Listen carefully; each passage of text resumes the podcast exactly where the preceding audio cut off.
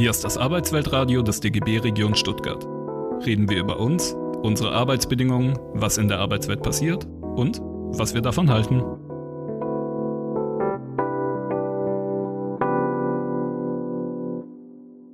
Also egal, wie ich kann jemand die Geschichte diskutieren, versuche sachbezogen zu diskutieren, ja.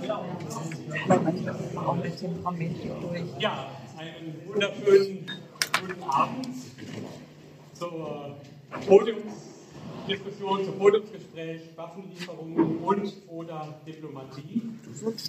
Ähm, ich begrüße ganz herzlich, mein Name ist Emanuel Gebauer. Alle anderen Akteure werden sich auch noch heute Abend oder eben dann auch morgen vorstellen.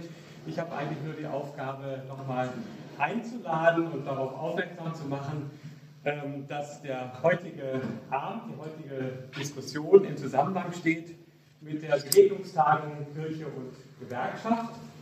Ähm, beides ist quasi zusammen entstanden. Ähm, eine Kooperation, die äh, seit über 25 Jahren existiert und bisher oft und fast immer auf der Alp getagt hat, äh, in Mühlhausen, in Täle. Ähm, und äh, die Corona-Zeit hat uns dann dazu gebracht, darüber nachzudenken, ob das mal der geeignete Ort war oder nicht. Und wir sind eben das erste Mal jetzt in einer gegliederten Tagung mit einem Abend und offener Diskussion, zu der wir eben auch offen eingeladen haben. Äh, spontan konnte sich jeder hierzu entschließen. Und morgen setzt sich dann quasi fort mit der ähm, Tagung äh, die eben etwas geschlossener ist, einfach weil äh, sich die Menschen vorher anmelden mussten. Aber meine Funktion ist hier darauf nochmal aufmerksam zu machen, dass es nach wie vor möglich ist, sich anzumelden, auch spontan. Wer Lust bekommt, heute Abend sich anzumelden, eben wie ist dann überschrieben mit dem Titel Waffen und Krieg. Den Bogen zerbricht er und den Speer zersplittert er. Fragezeichen, Bibelzitat. Also wir haben es hier mit äh, einer Fragestellung zu äh, tun, die Kirchen und Gewerkschaften zusammengeführt haben. Und ganz herzlich äh, grüße ich einfach jetzt nochmal auf äh, Kurt, äh, Kai äh, Burmeister und Professor Peter Brandt. Und moderieren wird,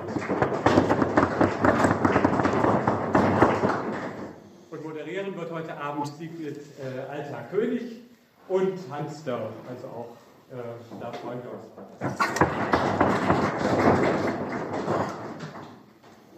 Die Veranstalter, ganz kurz nochmal erwähnt, der DGB, Kreisverband Esslingen-Göppingen, zusammen äh, mit den äh, evangelischen, katholischen äh, Orts- oder Landkreisorganisationen, das heißt die evangelischen Kirchenbezirke im Landkreis Esslingen und das katholische Dekanat Esslingen-Nürtingen der kirchliche Dienst in der Arbeitswelt und eben die beiden Bildungswerke, eben evangelisches Bildungswerk und katholische Erwachsenenbildung. Mein Kollege Markus Geiger ist hinten auch dabei.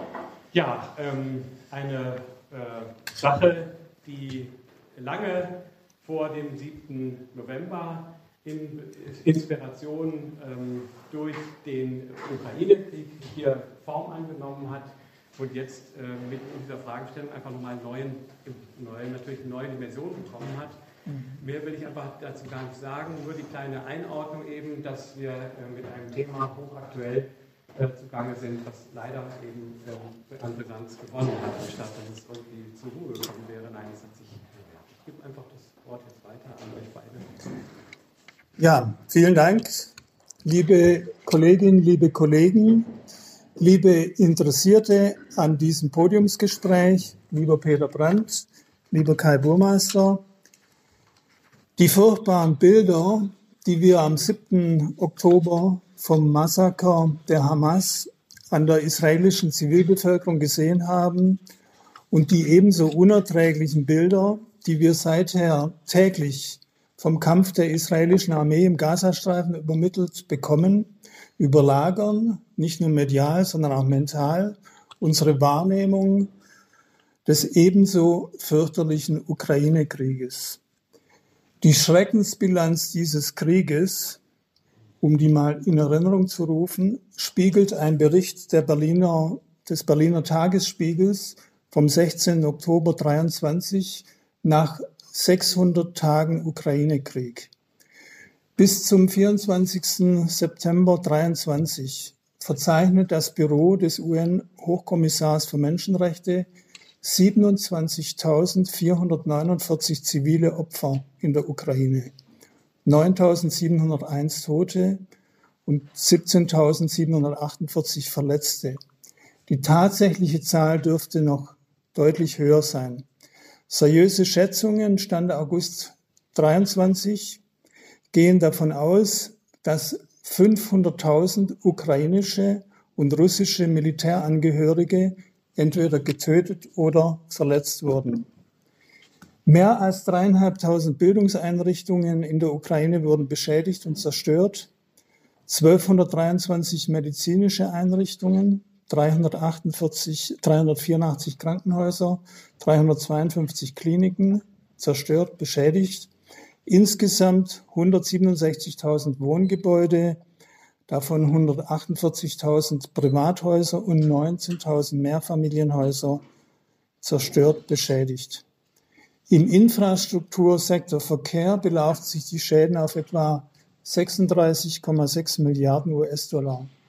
Etwa 50 Prozent des Energieinfrastruktursystems ähm, beschädigt, zerstört. 426 große und mittlere Privatunternehmen und staatliche Unternehmen ebenfalls zerstört.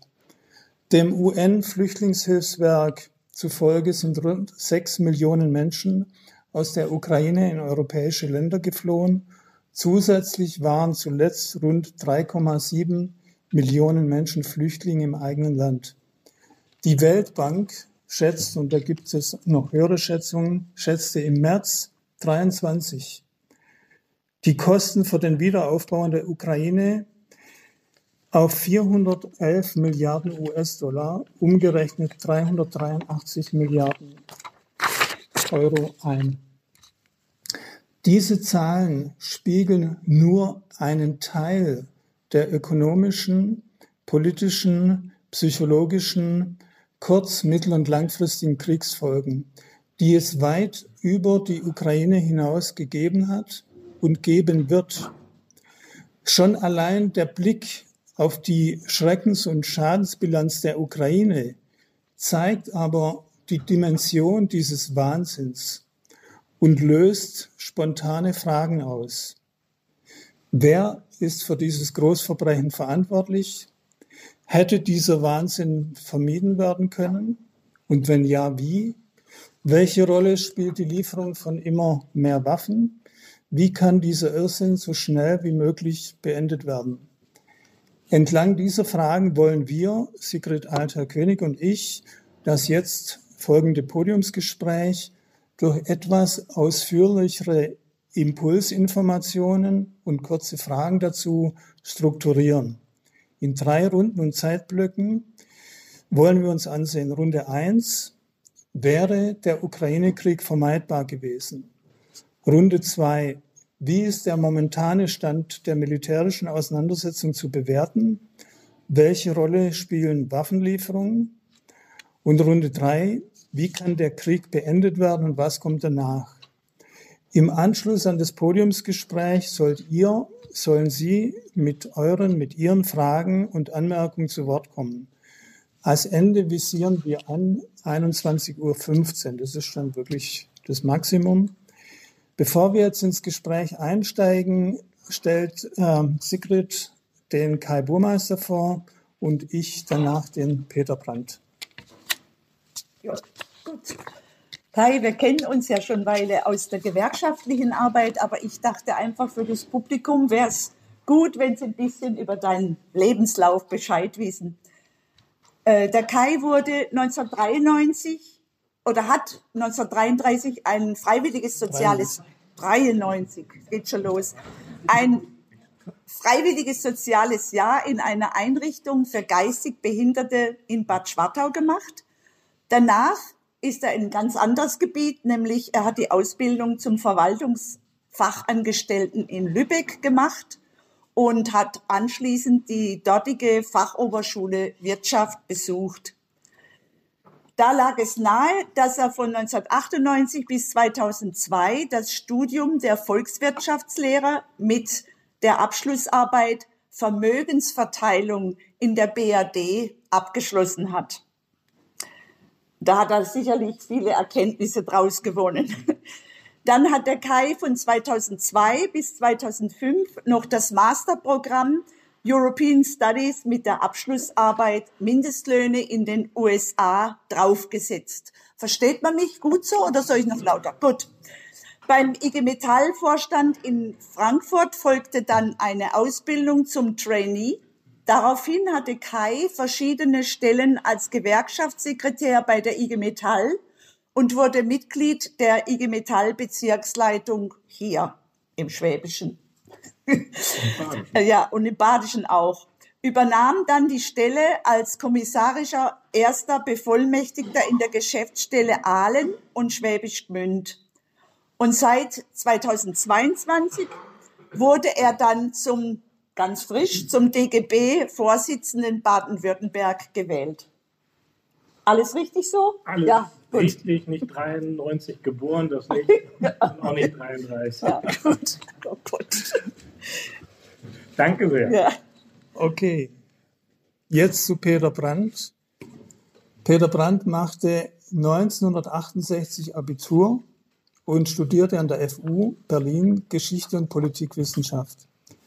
Nach der Promotion 1973 an der FU Berlin habilitierte er sich 1983 und war seit 1990 Professor für Neuere Geschichte an der Fernuniversität Hagen. Brandt war Zeit seines Lebens neben Forschung und Lehre auch publizistisch und politisch aktiv. In einem Interview in der Süddeutschen 2017 habe ich gelesen, dass du schon als 17-jähriger Schüler die Falken, hast du gesagt, äh, zu Rudi Dutschke mitgeschleppt hast. Die, die Gruppe. Die Gruppe, die Gruppe, die Gruppe der Falken. Also die, die Falken, die sich damals als sozialistisch äh, verstanden. Zum Ukraine-Krieg positionierte sich Brandt Anfang April 2023 mit einem Aufruf mit dem Titel Frieden schaffen, Waffenstillstand und gemeinsame Sicherheit jetzt. Ähm, Mitinitiator war unter anderem der ehemalige DGB-Vorsitzende Rainer Hoffmann. Im August 2023 legte er zusammen mit den Professoren Hajo Funke und Horst Helschig und General AD Harald Kujat einen Vorschlag für Waffenstillstandsverhandlungen vor. Titel Den Krieg mit einem Verhandlungsfrieden beenden. Dieses wirklich hochinteressante Papier liegt am Büchertisch aus. Ihr könnt es kostenlos mitnehmen. Am Büchertisch liegen außerdem aus das neueste Buch, Kleine Geschichte der Sozialdemokratie. Richtig? Ja. Genau. Und ähm, das Buch, das uns inspiriert hat, ähm, ihn einzuladen, Selbstvernichtung oder gemeinsame Sicherheit, unser Jahrzehnt der Extreme, Ukraine-Krieg und Klimakrise. Wirklich sehr empfehlenswert.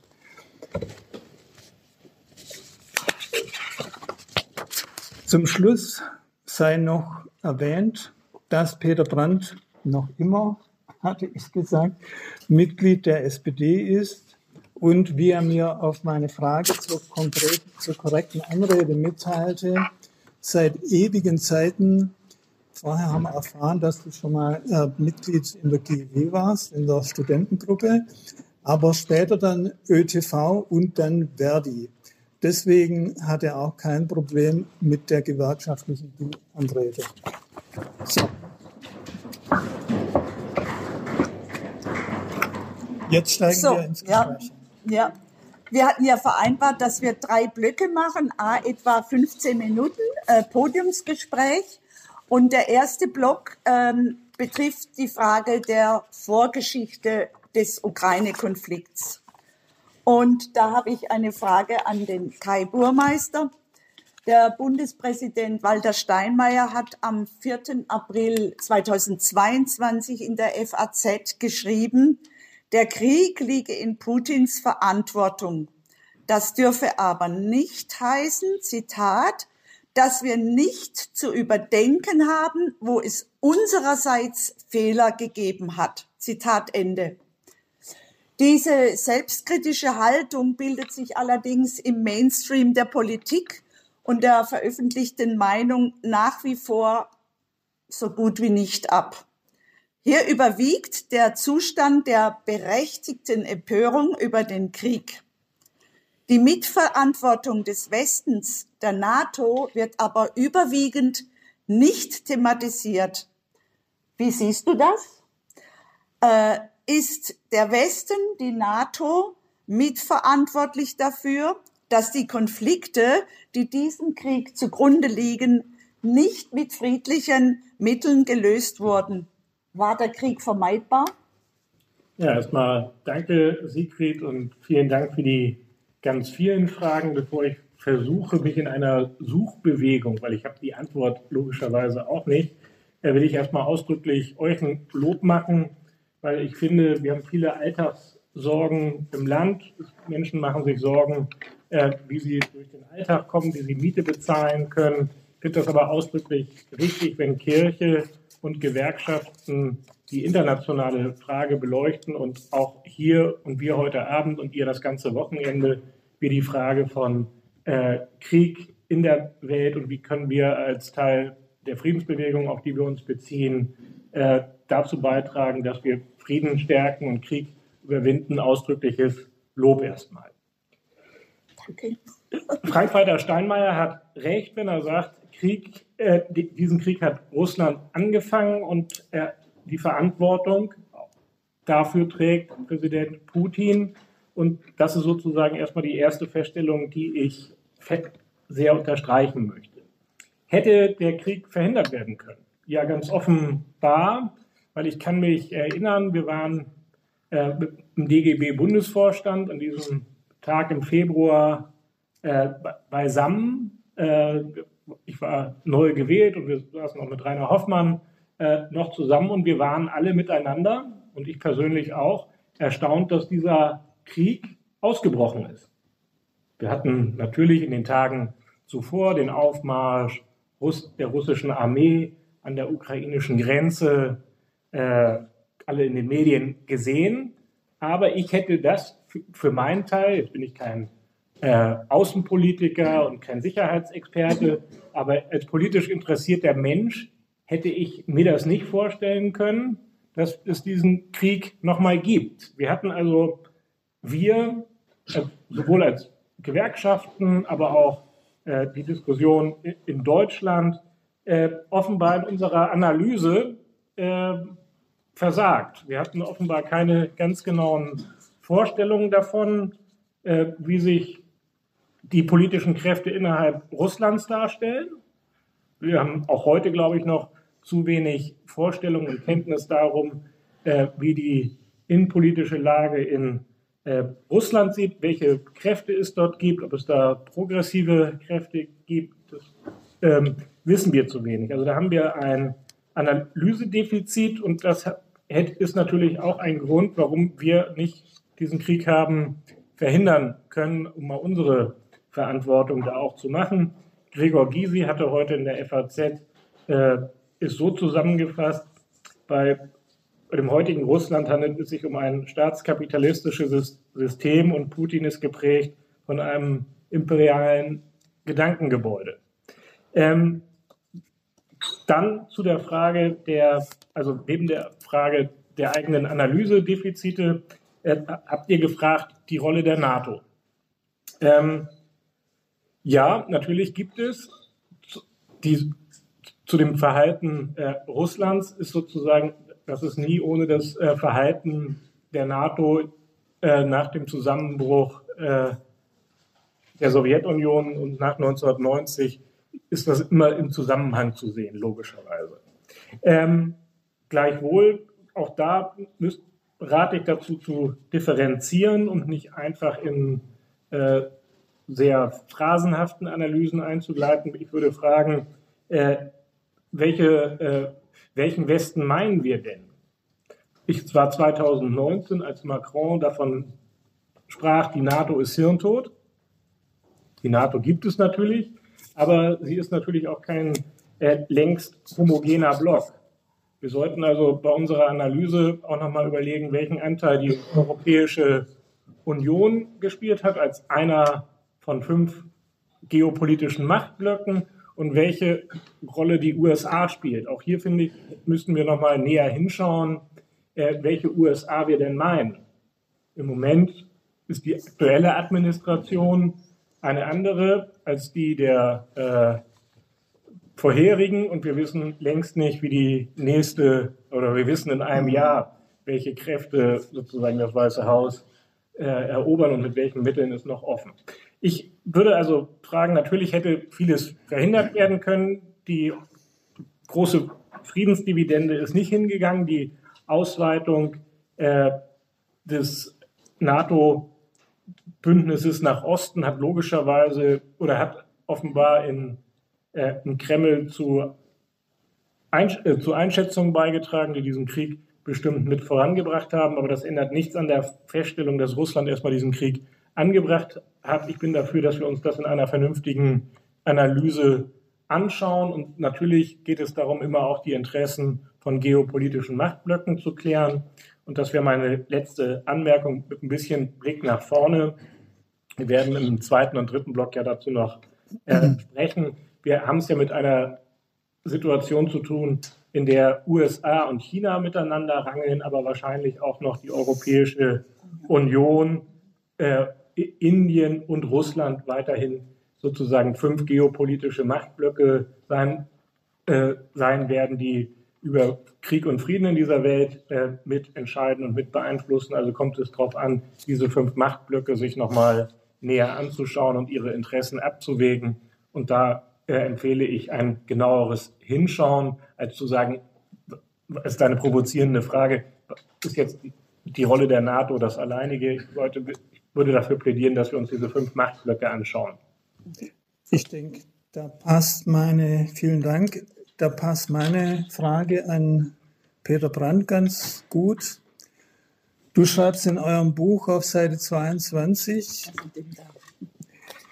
die Charta von Paris für ein neues Europa, die von allen 34 europäischen Regierungschefs der KSZE-Staaten, den USA und Kanada am 21. November 1990 unterzeichnet wurde, deutete eine gesamteuropäische Sicherheitsordnung an, die Abrüstung und vertrauensbildende Maßnahmen versprach. Vorbehalte und anhaltender Widerstand gingen allerdings von den USA aus, die keine Europäisierung der Friedens- und Sicherheitspolitik wollten, sondern ihren dominanten Einfluss in Europa behalten und ausbauen. Worauf stützt sich die These, dass die USA, deine These, dass die USA keine Europäisierung der Friedens- und Sicherheitspolitik wollten? Welche Konsequenzen hatte diese Haltung der USA, falls die These zutreffen sollte. Ja, äh, erstmal wollte ich darum bitten, sollte ich zu ausführlich werden, dann ja. unterbrich mich. Bitte, ja, ja, okay. Also, äh, okay. Äh, äh, zweitens wollte ich sagen, äh, dass, dass es keinen Zweifel gibt, dass die die unmittelbare Verantwortung natürlich beim Aggressor liegt. Ähm, das ist ein völkerrechtswidriger Angriffskrieg und die Ukraine äh, führt insofern einen legitimen Verteidigungskrieg nach Artikel 51 der UNO-Charta. Das ist das eine. Ich spreche aber von einem Doppelcharakter des Krieges, dass es neben dieser Realität die andere gibt, nämlich äh, der Krieg als Stellvertreterkrieg. Aber jetzt komme ich nochmal auf die eigentliche Frage nämlich das ist, hat miteinander zu tun. Ähm, ich äh, gehöre nicht zu denen, die die NATO als Kriegsbündnis bezeichnen. Die ist nicht so konstruiert dass, äh, für Angriffskriege. Aber ein, ein Aspekt der NATO ist äh, die, als Instrument der amerikanischen Hegemonie zu dienen. Ein Aspekt. Und das hat mit verschiedenen Aspekten zu tun. Die Europa ist wichtig als strategische Gegenküste und ähm, natürlich auch ökonomisch wichtig. Äh, die ähm, äh,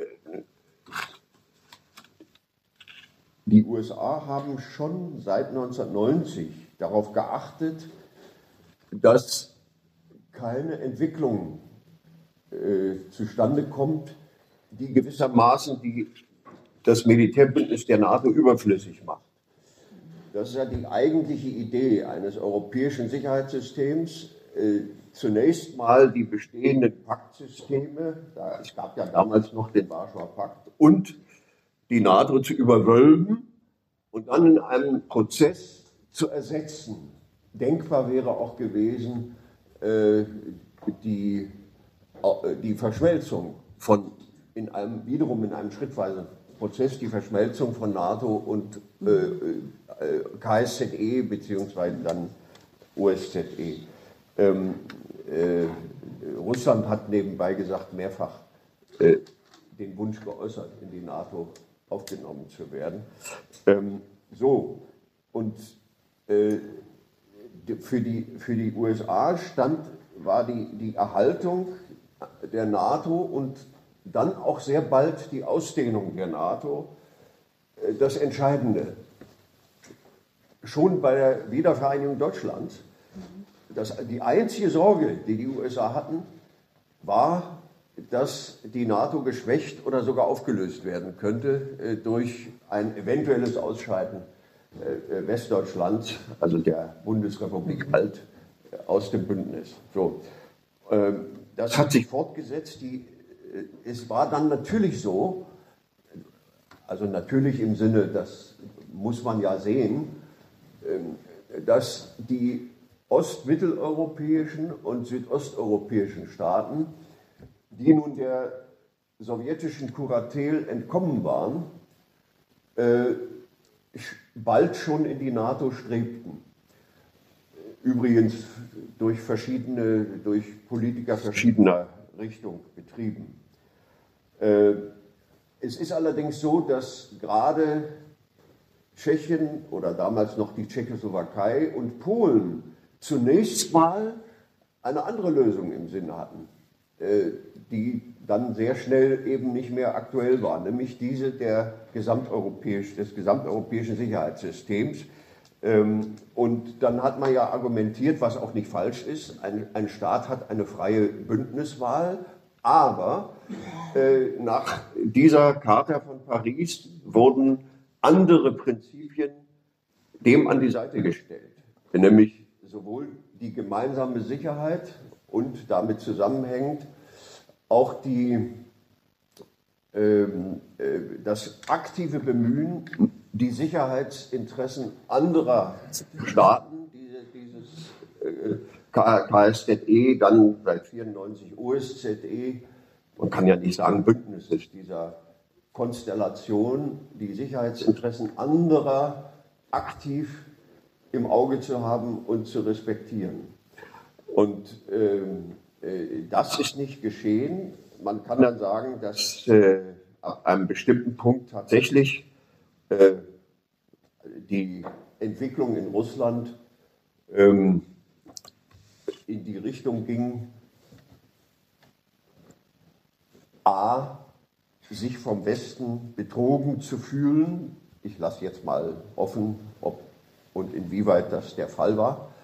Und b, ein eigenes Verständnis vom Völkerrecht zu entwickeln, sich dabei auch zu berufen was keine Rechtfertigung ist, sich dabei auch zu berufen auf Akte westlicher Staaten wie etwa ähm, den Krieg gegen Restjugoslawien mhm.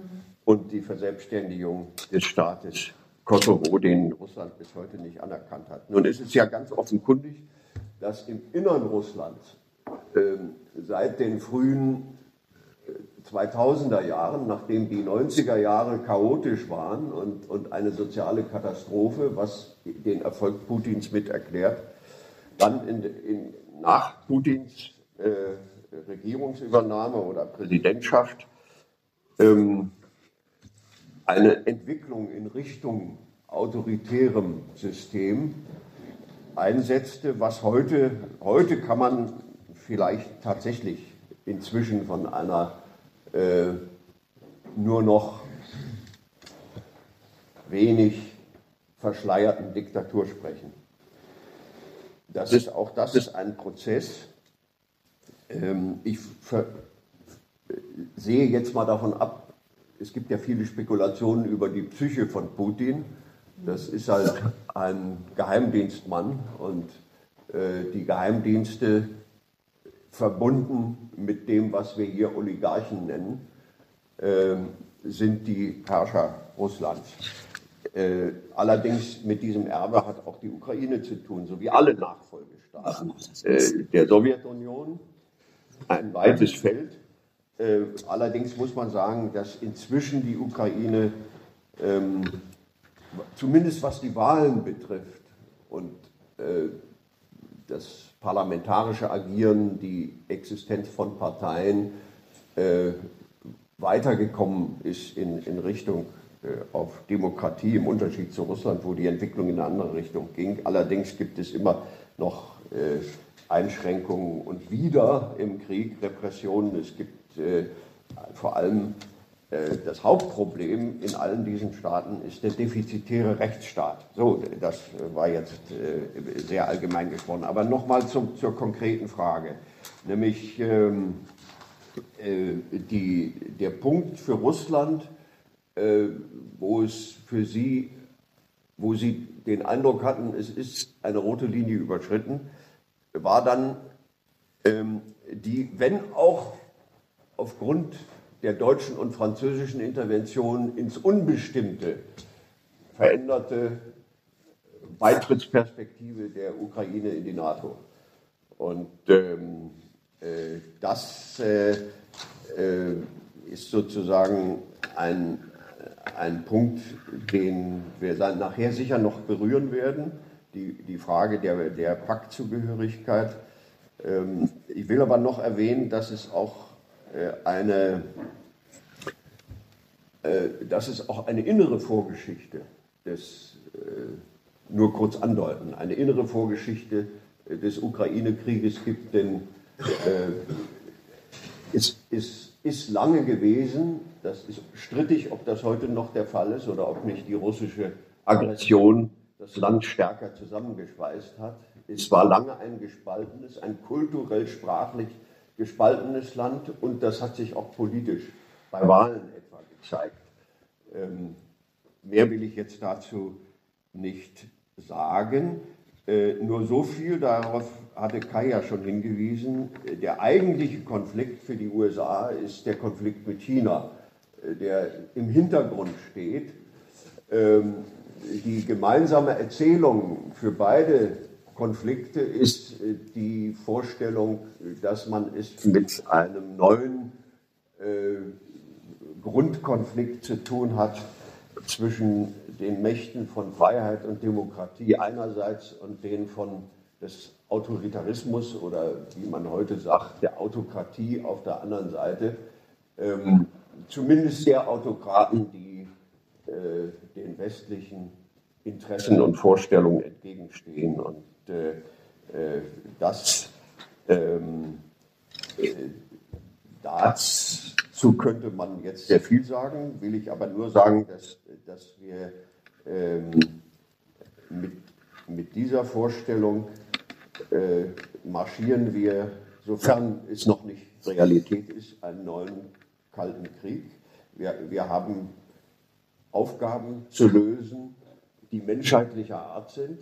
Es ist völlig unvorstellbar, wie wir äh, die globale Klimakrise lösen sollen, ohne den bevölkerungsreichsten oder inzwischen ist ja Indien der bevölkerungsreichste, aber für Indien gilt das auch, äh, für China und, und, äh, und die, den flächenmäßig größten und rohstoffreichsten Staat der Welt. Damit ist das noch nicht gelöst, das Problem. Ich will nur darauf hinweisen, jetzt zu sagen, na gut, man hat jetzt wieder diesen Grundkonflikt, ganz davon abgesehen, dass ich unterstreichen würde, ähm, das Verlangen nach Geltung der Menschenrechte, was zu Recht überall und zu allen Zeiten thematisiert wird. Insbesondere wenn wir jetzt als Gewerkschafter Menschenrechte äh, im weitesten Sinne, einschließlich sozialer Rechte, auch thematisieren. Ähm, äh, Staaten vertreten Interessen und äh, diese, das Einklagen der Menschenrechte geschieht in aller Regel nur, wenn damit ökonomische, äh, politische oder geostrategische Interessen verbunden sind.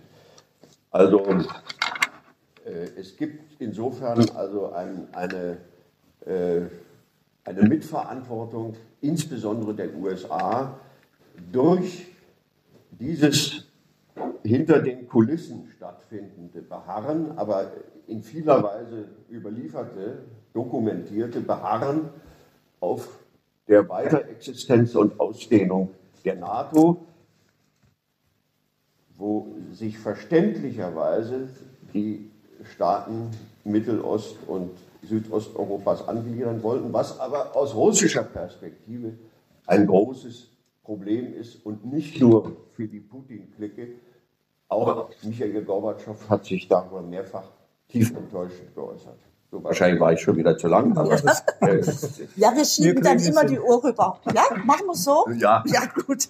Okay, okay jetzt können wir wir wissen, wir können nur kurz anreißen, die Thematik, aber wir haben ja nachher noch Zeit für die Diskussion. Ähm, das, den, für den zweiten Block hatten wir vorgesehen, dass wir jetzt einfach mal eine, ein Resümee machen. Wo stehen wir denn jetzt? Helfen wir der Ukraine mit immer mehr Waffen weiter? Äh, an den Kai die Frage, der Krieg dauert nun jetzt schon 21 Monate.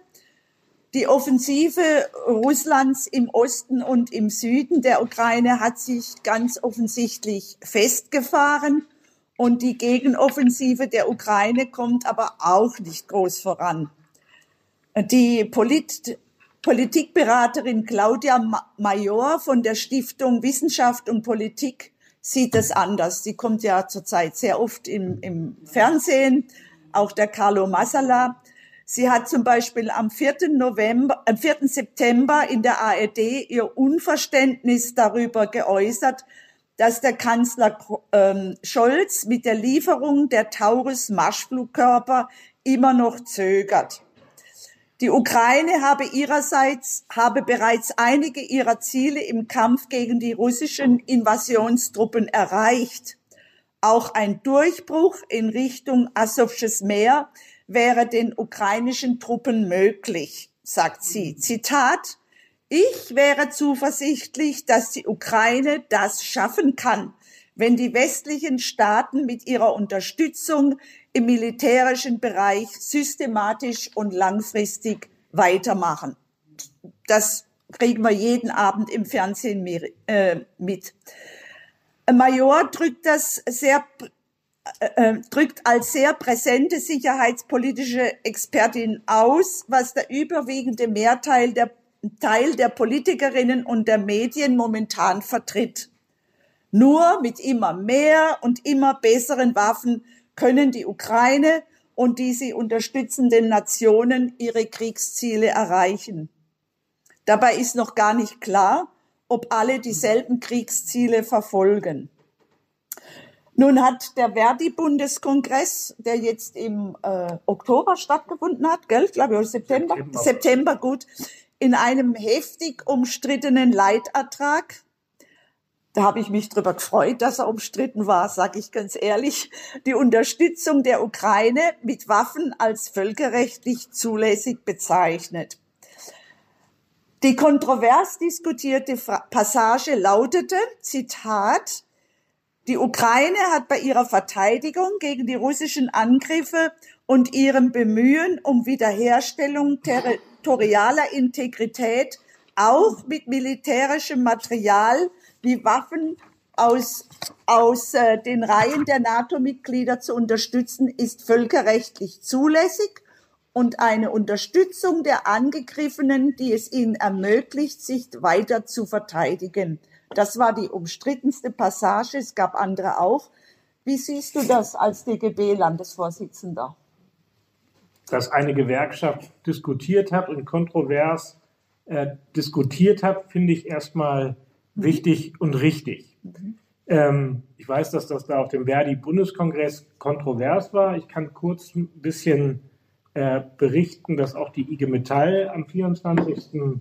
Oktober, also noch gar nicht so lange her, auch noch äh, diskutiert hat. Da war es ein bisschen einhelliger, obwohl ich auch sage, innerhalb der Gewerkschaften gibt es da sehr unterschiedliche Ansichten in der Debatte und ich glaube, dass tatsächlich äh, in der eigenen Positionierung, ich bin ähm, sowohl äh, durch die Friedensbewegung sozialisiert, habe aber auch mal für die IG Metall die wehrtechnischen Unternehmen äh, und die Rüstungsindustrie betreuen dürfen, so viel auch zu den eigenen äh, Widersprüchen. Aber ich glaube, dass es erstmal unsere Grund-DNA ist, zu sagen, dass mehr Waffen äh, nicht mehr Frieden bringen. Das ist ja sozusagen die äh, Lehre. Und ich will kurz aus der IG Metall äh, berichten, die nochmal mit ein paar Kernaussagen, glaube ich, auch die Debatte nochmal erweitert hat. Nämlich eine Kernaussage lautet, wir setzen uns mit Nachdruck für diplomatische Lösungen auf allen Ebenen und über alle Kanäle ein. Die Eskalations- und Rüstungsspirale darf sich nicht weiter drehen. Und bei der Frage der Waffenlieferung, danach hattest du gefragt, haben die Delegierten der IG Metall beschlossen, Waffenexporte sind restriktiv und transparent zu handhaben. Eine Fixierung auf Waffenlieferungen verlängert diesen Krieg und führt auf beiden Seiten zu Tausenden Toten und Verletzten.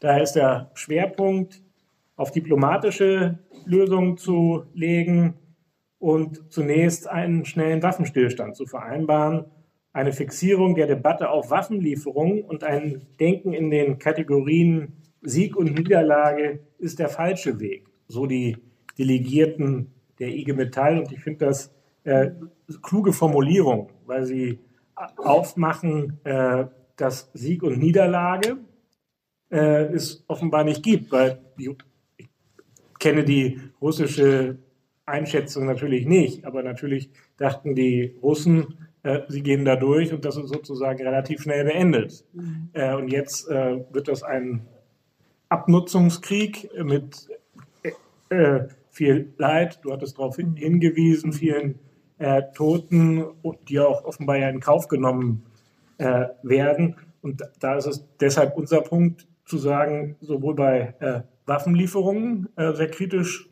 draufzuschauen. Aus meiner Sicht ist da auch innerhalb der Bundesregierung sind da ja unterschiedliche äh, Stimmen zu hören. Ich sag mal, äh, das grüne Lager hat da eher die Lösung, mehr Waffen äh, bringen die schnellere Lösung. Im äh, Bundeskanzleramt scheint mir eine abgewogenere Haltung vorzuherrschen. Ähm, das ist erstmal ähm, richtig, aber dass wir nochmal unterstrichen haben, restriktiv und transparent aber auch nochmal das zu erweitern um die Frage, wie können denn diplomatische Lösungen aussehen, finde ich extrem wichtig. Natürlich werden wir dann diskutieren müssen, wenn es so etwas wie einen Waffenstillstand, Friedensverhandlungen gibt, wie dann die Sicherheitsgarantie, die die Ukraine haben will und wahrscheinlich auch braucht, äh, wie das gewährleistet werden kann und was das dann wieder auch sozusagen mit der Europäischen Union äh, und so weiter zu tun hat. Das werden wir diskutieren müssen. Was ich aber erstmal gut finde als DGBler ist, wir haben logischerweise äh, immer zum 1. September unseren Antikriegsaufruf und so ein Aufruf ist ja schnell ins Internet gestellt, schnell äh, äh, sozusagen als äh, Übung dargestellt. Gut finde ich, dass in der, den Gewerkschaften, und damit komme ich zum Schluss, sowohl auf dem Verdi-Kongress beim äh, IG Metall-Kongress und wir vom DGB wollen auch im nächsten Jahr diese Debatte fortsetzen, verstärkt äh, darüber diskutiert wird, dass wir jenseits Sieg, Niederlage, Schwarz oder Weiß äh, in die Diskussion einbringen wollen, äh, dass Krieg kein Mittel der Politik ist und wir sozusagen die diplomatischen Lösungen auch äh, verstärken müssen, weil diese Fixierung allein auf Waffenlieferungen, die hilft offenbar äh, mhm. nicht. Und das ist sozusagen der friedenspolitische Auftrag, den wir als Gewerkschaft noch ernst nehmen. Mhm. Das sagt man ja auch in Block 3 dann. Wie geht es weiter? Diskutieren. Gut. Wir, ja. wir bleiben am Thema Waffenlieferungen dran.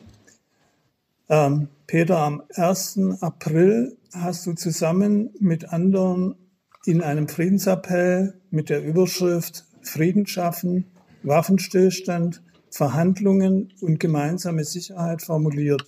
Zitat.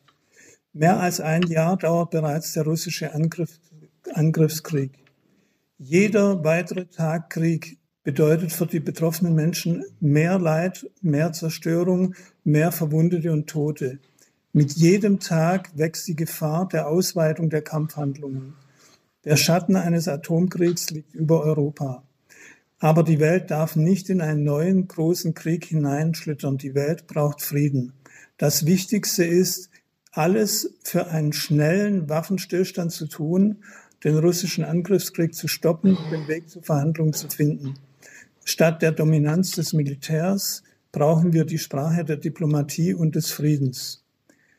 Der Historiker Herfried Münkler, ebenfalls ein medial sehr präsenter Mensch, hat dir und den Initiatoren weit präsenter als ich, weit präsenter als du, vorgeworfen, in einem Aufruf, in eurem Aufruf werde kein Stopp der Waffenlieferungen gefordert. Es sei ein, Zitat, etwas weichgespültes Papier etwa im Vergleich zu dem Manifest für Frieden von Alice Schwarzer und Sarah Wagenknecht, das du ebenfalls unterzeichnet hättest. Was hat dich, Michael Müller und Rainer Braun, deine Mitinitiatoren, bewogen, das Thema Waffenlieferung in diesem Aufruf auszuklammern? Und welche Position vertrittst du zum Thema Waffenlieferung?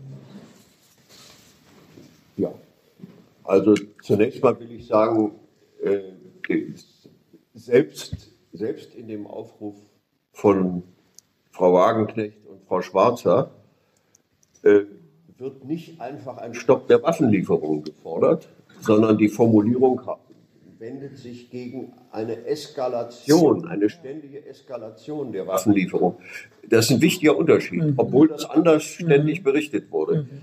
Wir haben bewusst deswegen äh, die Frage der Waffenlieferung rauf, ausgelassen, weil wir ein bestimmtes äh, sozialdemokratisch, gewerkschaftlich oder von mir aus auch umgekehrt gewerkschaftliches und sozialdemokratisches politisches Spektrum im Sinn hatten, von denen wir wussten, dass es äh, große Sorgen und auch Bedenken gegen die äh, Politik der westlichen Länder gibt. Und äh, wir wussten aber auch, äh, dass äh, dass dort eine solche Forderung Stopp der Waffenlieferungen nicht konsensfähig gewesen wäre. Äh, und uns war wichtig, hier dieses, dieses sagen wir mal, Segment, was einfach nicht vorkam in, in der öffentlichen Diskussion oder fast nicht vorkam, das äh, zum Ausdruck zu bringen. Das war die, unsere, und wir haben ja auch, ich will jetzt nicht aufzählen, wen wir da alles gewonnen haben, äh, aber es waren unter anderem äh, ein ehemaliger Bundestagspräsident, mehrere Bundesminister, Landesminister, ein früherer SPD-Vorsitzender, äh, drei frühere IG Metall-Vorsitzender, zwei ehemalige DGB-Vorsitzende. Man hat dann natürlich äh, scherzhaft gesagt, naja, das sind ja alles die Alten. Ja, also das kann man auch erklären.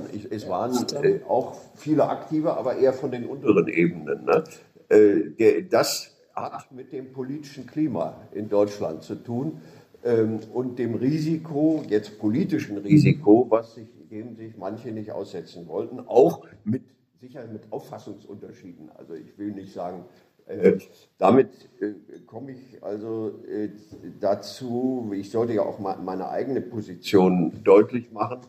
Ähm, also für mich steht im Zentrum äh, das Verlangen, insofern bin ich da mit Kai äh, ganz einverstanden, äh, für mich steht im Zentrum das Verlangen und das Bemühen äh, einen diplomatischen Prozess in Gang zu setzen, äh, der zurzeit blockiert ist. Ähm, äh, jetzt vereinfacht gesagt, die, die Ukraine verlangt, dass erstmal die Russen abziehen müssen aus der Ukraine, bevor überhaupt verhandelt wird.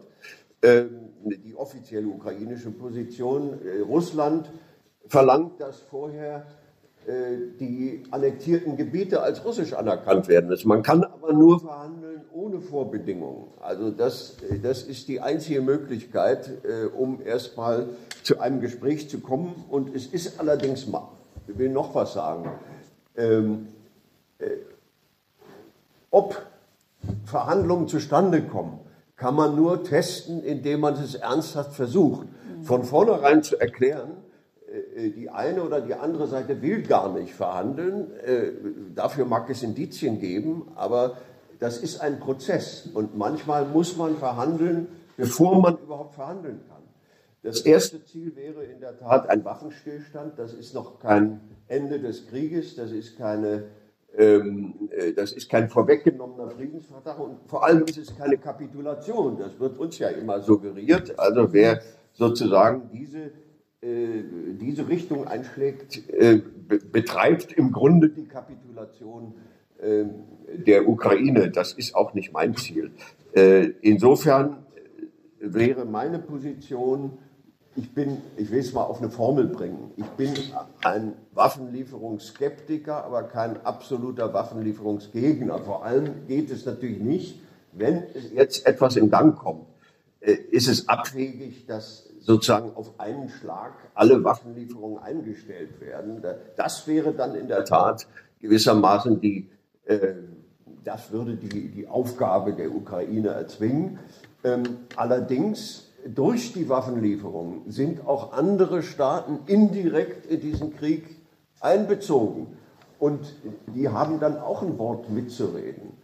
Äh, also das ist eine komplizierte Angelegenheit. Mein Eindruck ist der, nicht nur, dass in anderen Ländern, das kann ich auch belegen, die Diskussion offener ist oder kontroverser ist, besser gesagt, als in Deutschland, wo ja, sagen wir mal, zu 90 Prozent eine Meinung, eine Richtung äh, dominiert, sondern äh, inzwischen auch einschließlich der USA noch unter der beiden Regierung äh, ein Umdenken beginnt. Mhm. Äh, nicht im Sinne der völlig anderen Positionierung, sondern der Offenheit für äh, Verhandlungslösungen. Auch die Ukraine hat ja schon deutlich erklärt, und das sage ich ohne jede, äh, jede Genugtuung oder ohne jeden Hohn, dass ihre großartige Offensive gescheitert ist.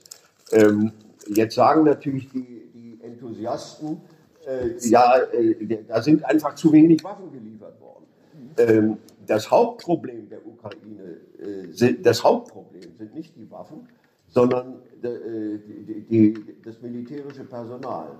Äh, da sind sie den Russen langfristig unterlegen, womit ich jetzt mir kein Urteil zutraue, ob, ob, die, ob Russland nochmal die Chance hat, sozusagen dann doch die, die militärische Lösung zustande zu bringen. Also es liegt auch im Interesse und gerade im Interesse der Ukraine, dass schnell verhandelt wird. Das kann nur ohne Vorbedingungen passieren und äh, das, glaube ich, wäre das, was ich jetzt zu sagen. Diesmal nicht so lang, ne? Danke. Ja, genau. ja.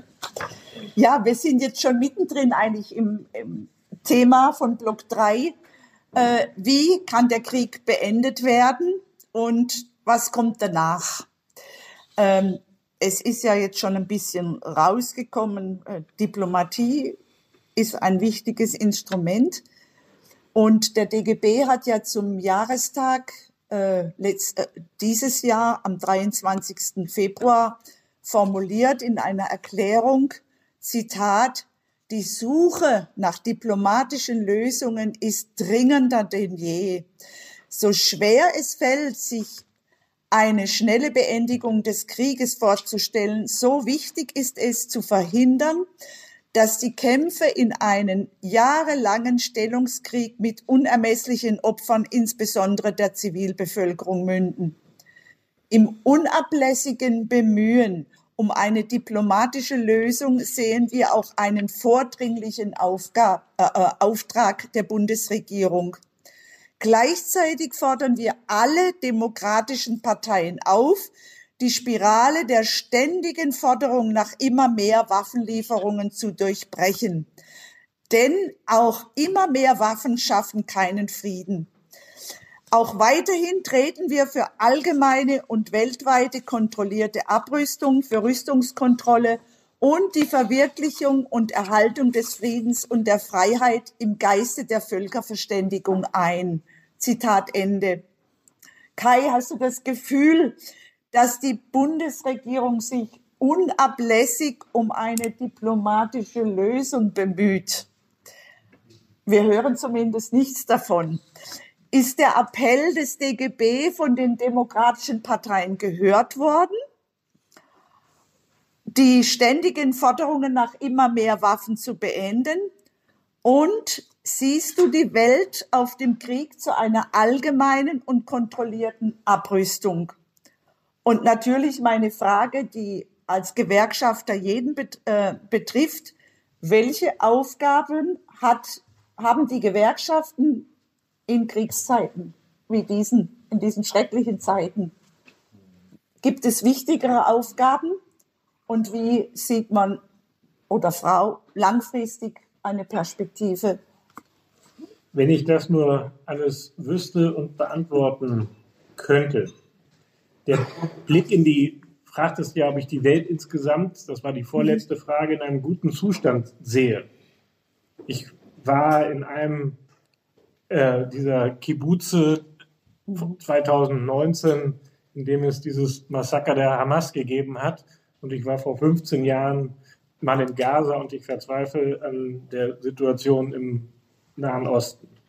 Mit Blick auf die Welt äh, bin ich ja auch verzweifelt, wenn du dir anschaust, dass die Anzahl von einsatzfähigen Nuklearsprengköpfen immer weiter steigt und wir weltweit es auch mit einer automaten Aufrüstung haben und 77 Milliarden Euro dafür allein im letzten Jahr ausgegeben worden sind und wir in Europa eine Situation haben, in der im Mittelmeer Tausende von Menschen ertrinken. Dann sind das alles internationale Zustände, äh, die einen sozusagen dazu drängen, äh, sich mit, inter, mit mehr Internationalismus zu beschäftigen und auch sozusagen für Frieden einzusetzen. Das vielleicht mal als äh, Frage, die ich als Gewerkschaft so formuliere, obwohl ich auch weiß, dass viele Menschen, die Mitglied einer der DGB-Gewerkschaften sind,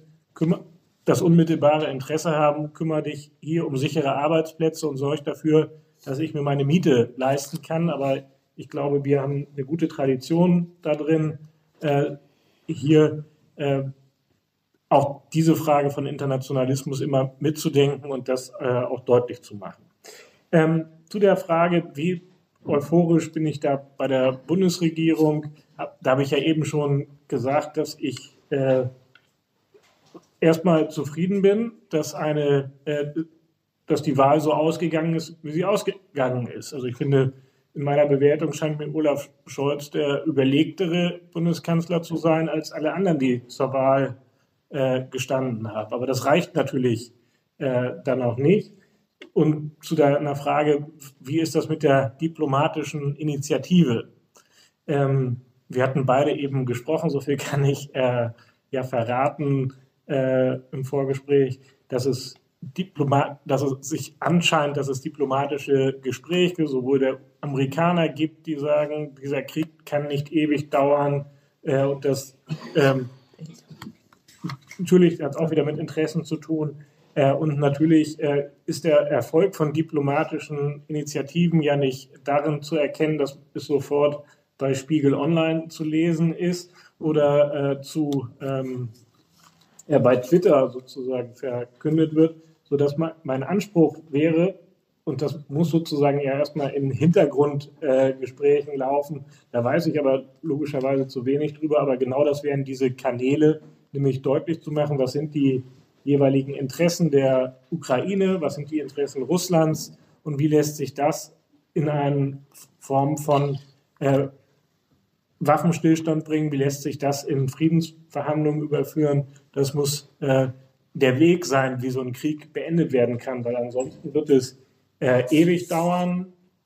Die Ukrainer haben ja auch Angst, ähm, dass sie vor dem Hintergrund des Nahostkonflikts sozusagen in Vergessenheit geraten. Das könnte also auch manche Fundamentalpositionen in der ukrainischen Argumentation äh, nochmal einem Realitätstest unterziehen.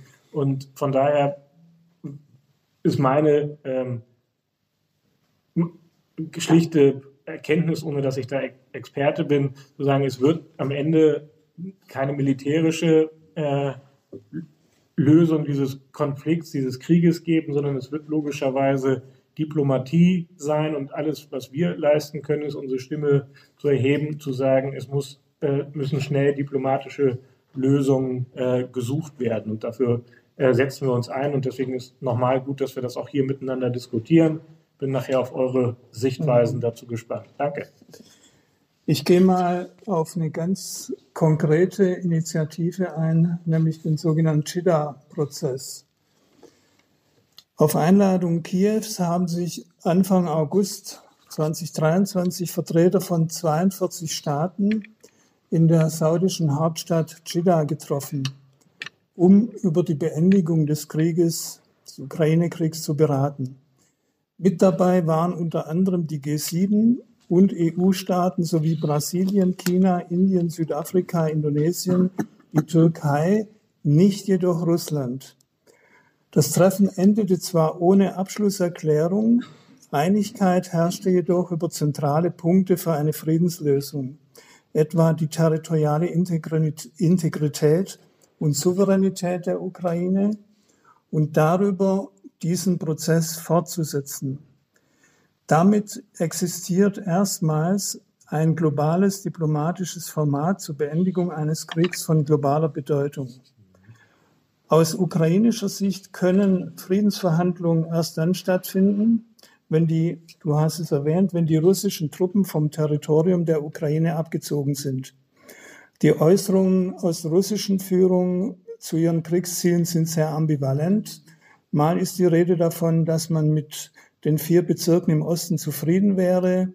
Ein anderes Mal klingt an, dass man doch lieber die ganze Ukraine beseitigen würde. Unstrittig ist, dass dem Besitz der Krim höchste Bedeutung beigemessen wird. Unabhängig von den genauen Kriegszielen setzt die russische Führung auf einen langen Krieg, da sie glaubt, der Westen werde früher oder später umfallen. Die wichtigsten Verbündeten der, US, der Ukraine sind die USA. Der Ausgang der US-Präsidentschaftswahlen Ende 24 ist ein entscheidender Faktor. Ein Sieg von Donald Trump oder eines anderen Republikaners würde die Lage deutlich verändern. Russland wird den Krieg daher keinesfalls beenden wollen, bevor der Ausgang der US-Wahlen feststeht. Wie sieht deine Einschätzung des Chida-Prozesses aus? Welche Hoffnungen können wir damit verknüpfen? Also das, was, worin sich die Teilnehmer dieser Konferenz einig waren, ist ja sozusagen sowas wie ein Minimalkonsens. Äh, die, über das meiste sind sich nicht einig, was auch nicht verwundert.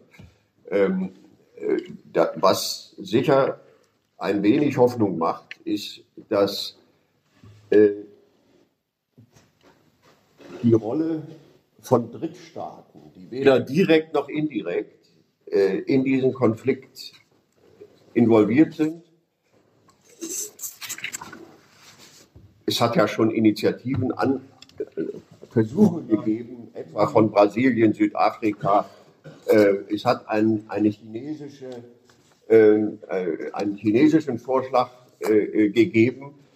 Und ähm, das wird auch wenn Russland jetzt nicht dabei ist, wird sicher verstärkt durch diese Art Konferenzen. Das war übrigens ein großer Erfolg der saudischen Diplomatie, dass sie China dazu bekommen haben. China hatte bei Konferenzen, die davor stattgefunden haben, ähnlicher Art nicht teilgenommen. Das ist natürlich eine große Veränderung. Ähm, aber letzten Endes ist klar, äh, dass es äh, darauf ankommt, dann auch den Kriegsgegner mit einzubeziehen. Wir dürfen davon ausgehen, dass hinter, Kai hat das angedeutet, hinter den Kulissen mehr stattfindet, als wir in der Zeitung lesen. Ähm, aber im Ganzen scheint es blockiert. Ähm, äh, die, also ob tatsächlich, äh, diese, das sind ja erstmal Annahmen, nicht? dass also Russland zum Beispiel nicht ernsthaft äh, verhandeln wird, um, um dann zu gucken, wie gehen die Wahlen aus. In den USA in der Tat ist es ja so, dass man damit rechnen muss, wenn Donald Trump nochmal die Wahl gewinnt, was nun keineswegs auszuschließen ist, äh, dass dann äh, die Unterstützung für die Ukraine entweder knall auf Fall beendet wird oder äh, deutlich zurückgefahren wird mit dem Ziel, dann äh, zu einem Kriegsende zu kommen aus verschiedenen Motiven. Äh, ja, in einem sind sich beide großen politischen Lager einig in den USA, nämlich das ist die, äh, der Konflikt mit China. Ne? Äh, da will ich jetzt aber nur andeuten, nur was das bedeutet für, den, für, die, für die Kontroverse mit Russland, darüber sind sie sich nicht einig. Ähm, also die Russlands Kalkül, wir, wir, wissen, wir kennen es nicht genau, aber nach allem, was man annehmen kann, äh, war das Kalkül Russlands, das ist ja auch nichts Originelles, was ich sage, relativ schnell äh, ein, die Regierung in Kiew auszuschalten, ob sie sie nur umbringen wollten oder nicht, aber jedenfalls auszuschalten äh, und ein freundliches Regime in, äh, in der Ukraine einzusetzen. Äh, die Vorstellung, dass man etwa die Ukraine annektieren wollte oder die ganze Ukraine erobern wollte, ist deswegen meines Erachtens nicht Schritt nach, äh, ähm, stichhaltig. Ähm, ich bin kein Militärexperte, aber ich informiere mich, dass ähm, die, die Zahl der Soldaten dafür viel zu gering war. Denken, denken wir daran, dass ähm, beim Überfall Hitler Deutschlands auf Polen waren 1,5 Millionen Soldaten eingesetzt. Äh, hier handelt es sich erstmal um eine Zahl unter 200.000. Das ist nicht irrelevant, aber das spricht eher dagegen, dass man die ganze Ukraine besetzen, womöglich sogar noch andere Staaten angreifen wollte, was ich für ganz äh, unrealistisch halte, weil etwa ein Angriff auf eine der baltischen Staaten würde automatisch den Bündnisfall der NATO in Gang setzen. Aber das sind so äh, Vorstellungen, die existieren. Ähm, und ich äh, denke, ähm, wir sollten doch wenigstens kurz erwähnen, äh, das hat nämlich mit der chinesischen Note vom vergangenen Sommer zu tun. Ähm, es gab ja Verhandlungen zwischen der Ukraine und Russland im März, April, also März, äh, kurz, im Grunde kurz nach, nach Kriegsbeginn, also relativ kurz nach, einige Wochen nach Kriegsbeginn. Und man war sich sehr nahe gekommen. Das ist jetzt nicht irgendeine Vermutung, äh, sondern das lässt sich nachweisen. Ähm, äh, auch der Israel, damalige israelische äh, Ex-Ministerpräsident, nee, war, glaube ich, Ministerpräsident zu dem Zeitpunkt, Bennett, hat, hat berichtet, dass er äh, ein, eine Vermittlungsaufgabe wahrgenommen hat und auch da war man sich nahe gekommen. Äh, es spricht sehr viel dafür, dass der britische Premierminister Boris Johnson, äh, also er hatte interveniert, das weiß man, aber dass das ein wesentlicher Faktor war, äh, deutlich zu machen den, der Ukraine, dass das, dass das nicht gewünscht ist. Ähm, das ändert nichts an, an der russischen Verantwortung für den Angriffskrieg. Aber es deutet doch viel darauf hin, dass man äh, dort tatsächlich hätte zum Ergebnis kommen können. Es werden nach meiner Einschätzung werden auch alle, äh, alle Friedensbemühungen wieder auf diese Punkte zurückkommen. Das heißt, was geschieht mit der Krim? Dazu muss man wissen, das war zweifellos ein völkerrechtswidriger Akt, die, die Annexion der Krim. Aber auf der Krim gab es anders als etwa in der Ostukraine tatsächlich über längere Zeit Bestrebungen der, des Mehr, der Mehrzahl der Bevölkerung, sich wieder an Russland anzugliedern. Hatte ja historisch immer zu Russland gehört und war dann von Khrushchev in einer Laune äh, in den 50er Jahren in einem Verwaltungsakt an die so damalige Sowjetukraine übergeben worden.